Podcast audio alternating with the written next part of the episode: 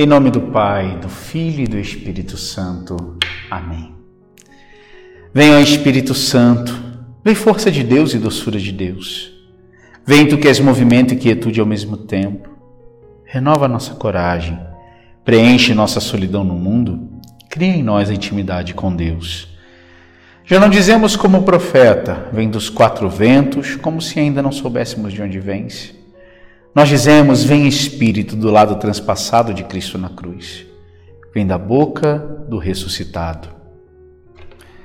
Queridos irmãos e irmãs, nesta quarta-feira, dia 16, quando celebramos os mártires Cornélio e Cipriano, a igreja nos propõe o clássico texto do hino da caridade da primeira carta de São Paulo aos Coríntios, capítulo 13.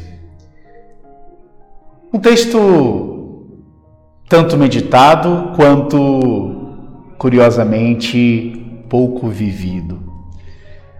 O texto nos fala sobre a primazia da caridade sobre todos os outros dons, a grandeza do amor a importância do amor para dar legitimidade a todas as outras obras que podemos realizar.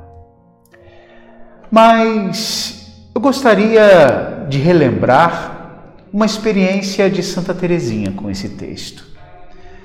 Santa Teresinha, que dizem meditava todos os dias o hino da caridade de São Paulo aos Coríntios, ela fazia o exercício de ao longo do texto, ir trocando a palavra caridade pelo seu nome. Então ela dizia: a caridade é paciente, é benigna, não é invejosa. E meditando como tinha sido o dia dela, fazendo o seu exame de consciência, ela dizia: Terezinha é paciente, Terezinha é benigna, Terezinha não é invejosa, Terezinha não é vaidosa? Amados, diante desse texto, diante desse exercício, nós somos chamados também a nos configurar com amor, a deixar emanar do nosso coração, transbordar do nosso coração esse amor que é divino e que é derramado sobre nós. Por isso, faça também esse exercício.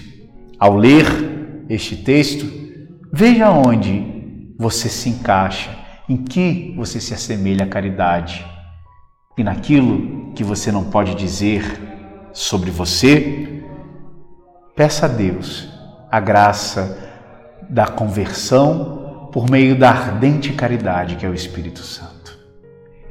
Abençoe-vos, Deus Todo-Poderoso, Pai e Filho e Espírito Santo.